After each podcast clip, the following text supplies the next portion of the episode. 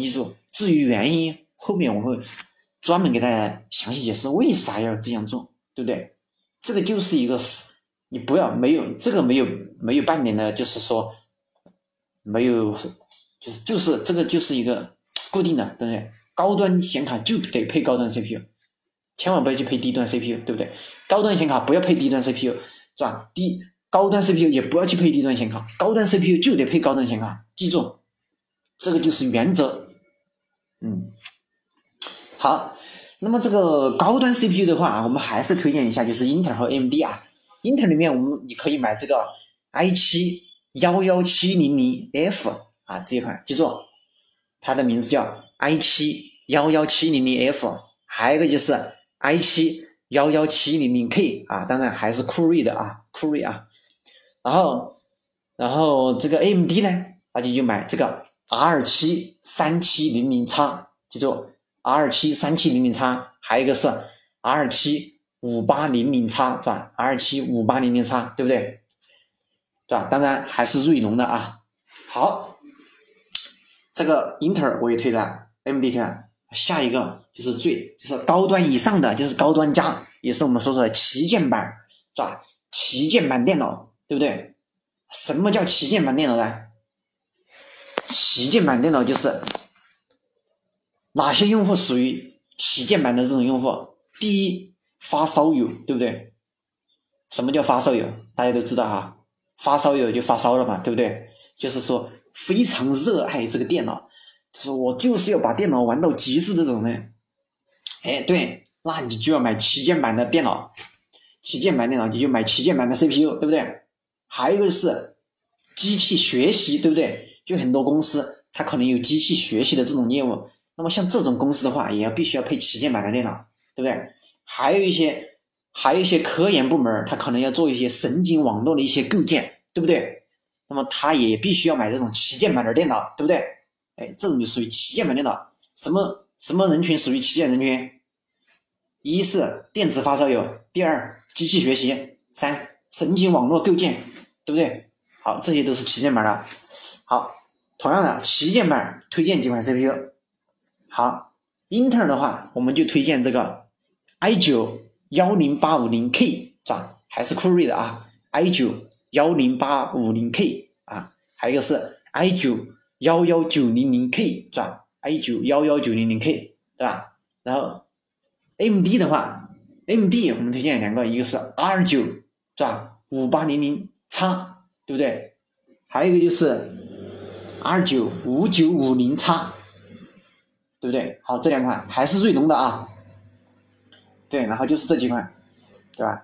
现在我们上面就已经给大家介绍完了啊。就说无论你是入门，还是中端，还是高端，还是旗舰，对吧？我都把这个它包括的范围我说了，对不对？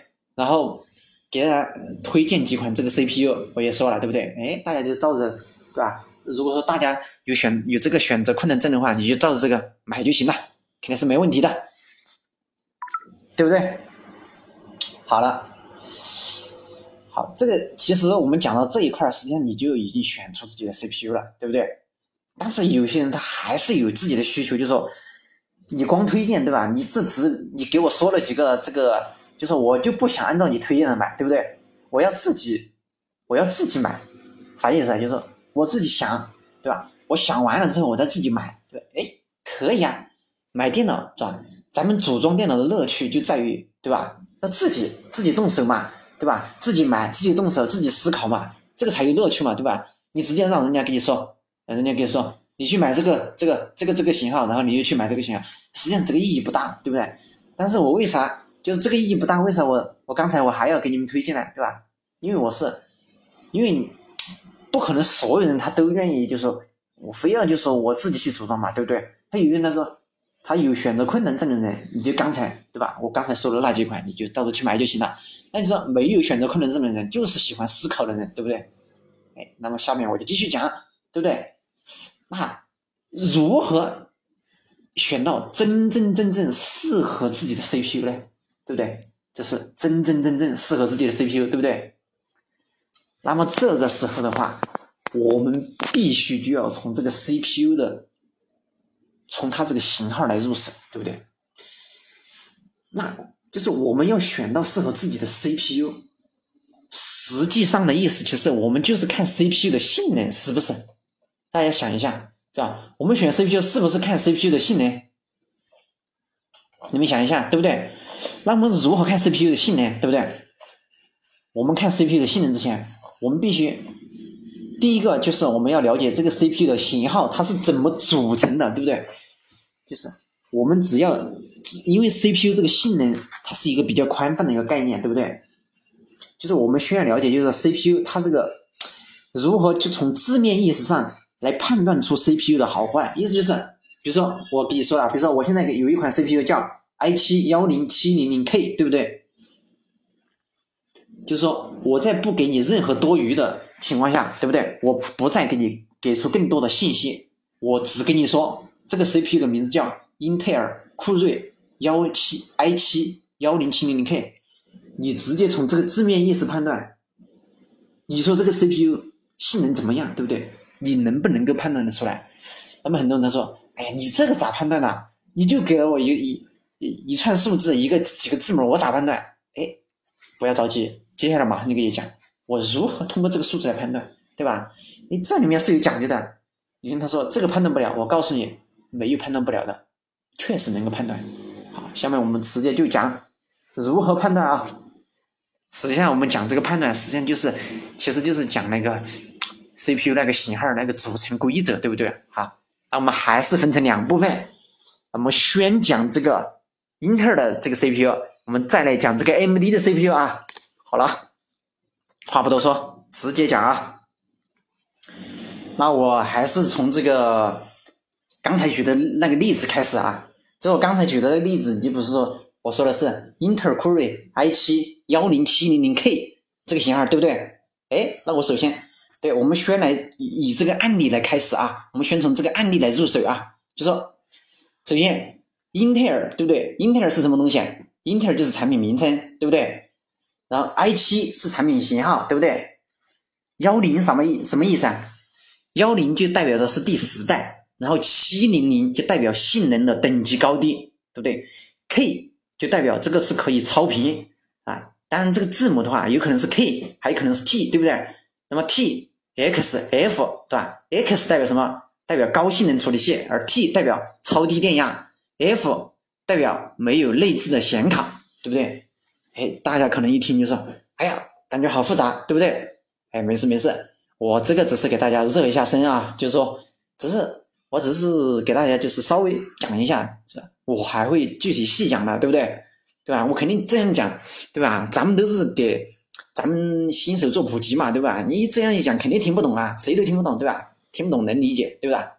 那那首先，其实我们讲这个的话，那实际上，呃，这个就我们就要涉及到一个市场的一个问题啊。呃，目前的话，就是说英特尔这家公司现在在市市场上。对于我们这个普通消费者开放的那个 CPU 产品的话，有三个品牌，一个是奔腾品牌，另外一个是赛扬的这个品牌，另外一个是酷睿的这一个品牌，对不对？那么，那么我对这个酷睿、奔腾和赛扬，那我都简单介绍一下，但是我重点介绍的是这个酷睿，对不对？酷睿里面有三个系列，不，有四个，是吧？以前是三个，现在四个了。i 三、i 五、i 五、i 七、i 九这四个系列，对不对？注意啊，呃，我们买我们我嗯，其实我们买 CPU 啊，我们买英特尔就买酷睿就行了。那有人他说，你说买酷睿对不对？但是人家嗯，人家不是你说不是说还有奔腾还有赛扬嘛，对不对？当然你可以买奔腾，也可以买赛扬，就说咱就没嗯，就说从实际的角度。就说不用买这两种 CPU，对吧？奔腾和赛扬的没必要买，意思就是。但你说我非要买，对吧？哎，那也可以，对吧？那我也待会儿也会给你讲奔腾和赛扬啊，他们这个型号是怎么来的，对不对？然后，那我们因为我们主要讲酷睿嘛，那我们就先讲酷睿吧，是不是？好了，这个酷睿这个东西要怎么来讲呢？好了。嗯，这个的话，我先来做一下对比吧，对吧？我们先来对比，因为有对比嘛，我们才能更清晰，对吧？我们先对比了，对比对比了之后，我们再来讲啊。好，我们先做一个对比啊，因为你做了对比之后，呃，你对这个有一个大概的一个理解啊，有了理解之后，我们再来细讲啊，那么你就能理解这个型号了，对不对？比如说，我先我先举例啊，那我看一下，我举个什么例子呢？嗯，就说是这个，我假如说我用 i 七的来举个例子啊，就说英特尔酷睿 i 七的，还是用 i 七来举例子啊。我现在有一款型号叫 i 七八七零零，对吧？然后还有一款叫 i 七九七零零，哎，还有一款叫 i 七幺零七零零，对不对？哎，好，这是有三个 CPU 的，我们就对这三 Q 三个 CPU 做一下对比。i 七八七零零，它代表的就是第八代的 CPU，第八代的 i 七 CPU，对不对？因为为啥？因为是 i 七八七零零八，啊，第一个八就表示第八代。啊，之前我们说了，什么叫代？就是生产日期，对不对啊？哎，对吧？代数越高，说明它生产日期越靠后啊，它的技术肯定，你想嘛，科技科技越发展，技术肯定越强嘛，对不对吧？哎，对吧？那么 i 七九七零零呢？哎，大家可以举一反三了，九七零零九表示第九代，是不是？哎，那么是 i 七幺零七零零呢？哎。幺零啊，是不是第十代呢？哎，没错，就是这个意思，还是不是很容易理解啊？对不对？对吧？是不是超级简单？好，好，我们这个是看代数啊。这儿，然后第二个我们看性能，对吧？八七零零，八后面还有个七零零，九后面有一个七零零，幺零后面还有一个七零零。那这个七零零是，那么这个七零零它代表的是什么意思呢？对吧？七零零对吧？它是三个数字对吧？那么，那么我就跟你说，这三个数字它代表的是这个性能的等级。那么什么又是性能等级呢？那你就这样理解，就说性能等级越高，哪个 CPU 越好，对不对？那么就，那么你说是不是就说这三个数字越大就越好嘞？对，那么一般情况下是这样的。你比如说啊，比如说，现在我举例子啊，比如说 i 五幺幺四零零。还有一个是 i 五幺幺五零零，哎，你们说哪一个好，对吧？五零零要好吧，对吧？哎，当然有些人他就发出疑问了，他说谁说的，对吧？他有些他的大的得比小的好，哎，对，你说的非常正确，对，有些对吧？你只说了有些嘛，对不对？你说这个是少数的，但是他为啥？但是那那你说？那你是那你那你说我为啥还要说越大越好呢？因为我们是从理论上来说的，呃，这个有点类似于什么意思呢？就是说，呃，你从那个厂家的角度来说啊，你从英特尔公司他们厂家来说，比如说哈，他们厂家命名这个规则的时候，就说这个五零零它肯定是比四零零要好，但是也只是从它的理论上来说，有可能它五零零比四零零加了很多功能，对不对？但是有可能加的这个功能，在实际使用的时候，是吧？因为我们实际使用的情况，它那个环境是很复杂的，对不对？对不对？但是可能你升了级的那个东西，还没有没有升级那个东西好，对吧？你确实升级了，但是你升级之后还没有不升级的好用。那这个时候对我们造成的感觉就是，哎，那个是越大它越不好，对吧？但实际上你要知道。哎，其实是越大越好，其实它还是越大越好，只是说它这个大，可能在你的实际应用中，它就变弱了，知道吧？哦，大家知道，一定是这个原因，知道吧？所以我们说的这个好，就是是我们是从什么角度说的好，是吧？哦，所以说有些他有些人他不赞同我的这个观点，对吧？哎，对，你不赞同有道理，但是我给你讲了之后，对吧？哎，你也能够理解了，是不是？好，完了之后。就说咱们这三个数字后面，它有时候还带一个字母，那这字母啥意思啊？对吧？那我举例两个常见的啊，比如说 K 啊，就是可超频；F 就是没有核心，对不对？什么叫可超频呢？啊，前面相信仔细听的，嗯，对吧？大家都应该理解了超频啥意思，对吧？我就不多做解释了啊，啊，没听清楚的，对吧？前面还可以再听一下啊，但是我就是再仔细说一遍。超频就是超出基础频率，对不对？好，记住啊，如果说我们买了一个带 K 的，对不对？说明这个 CPU 超频，但是 CPU 超频不一定代表你实际上一定能够超频，它还是说理论上能够超频。哎，他有人问了，他说理论上超频，你实际还不一定超频，这啥意思啊？他他又不懂了，是吧？对吧？这个意思就是说，你买了一个超频的一个 CPU，能够超频的 CPU，你还要搭配一个能够超频的主板，你才能超频。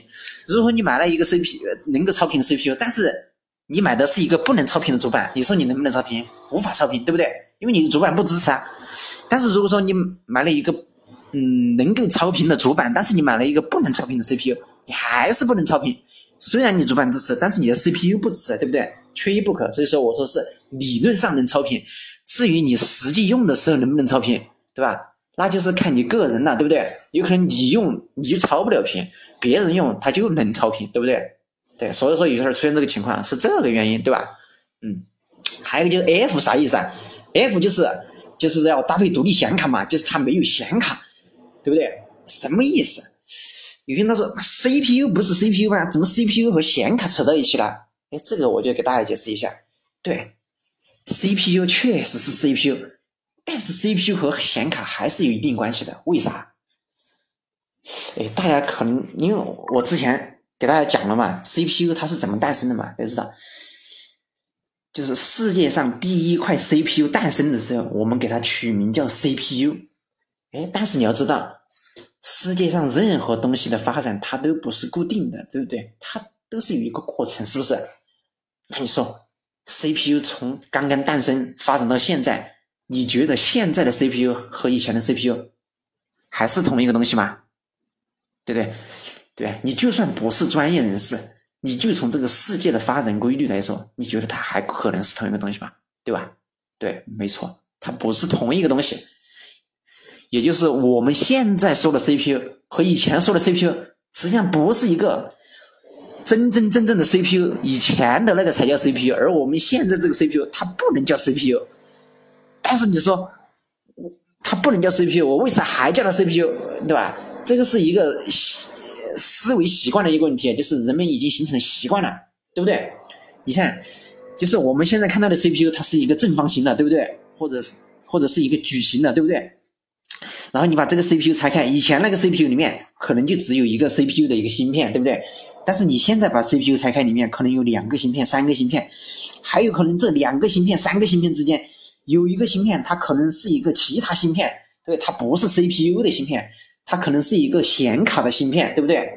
对不对？那么如果说这里面有一个显卡芯片，有一个 GPU 的那个芯片，我们就叫它，就叫这个 CPU 叫带核显的 CPU，对不对？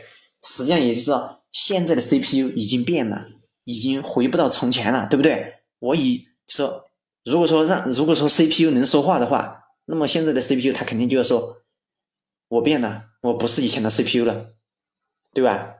哦，CPU 你变了，对吧？哎哎，就这个意思。我们为啥要 CPU？就是一个人的这个嗯习惯。嗯，有些人说他就不理解这个习惯吧？习惯其实电脑里面其实有很多称呼都是习惯称呼啊。你比如说像那个呃磁盘，它就是个呃习惯。比如说，比如说我们大家都知道啊，就说你看平时我们就说我们大家平时都用 U 盘嘛，对不对？当我们把 U 盘插进电脑之后，那个电脑上面是不是显示可移动磁盘呢？是不是？哎，但是，但是另外一个事实出现了，U 盘 U 盘根本就不是磁盘呐，对不对？U 盘是属于闪存盘呐，它是用闪存技术来存储数据的，它又不是利用磁记录技术来记录数据的，对不对？磁盘什么是磁盘？利用磁记录技术来记录数据的才叫磁盘，但是你 U 盘是用闪存技术记录数据的。你那能叫磁盘吗？对不对？但是你插在电脑上，它依然给你显示是可移动磁盘。那如果你非要就是你非要从那个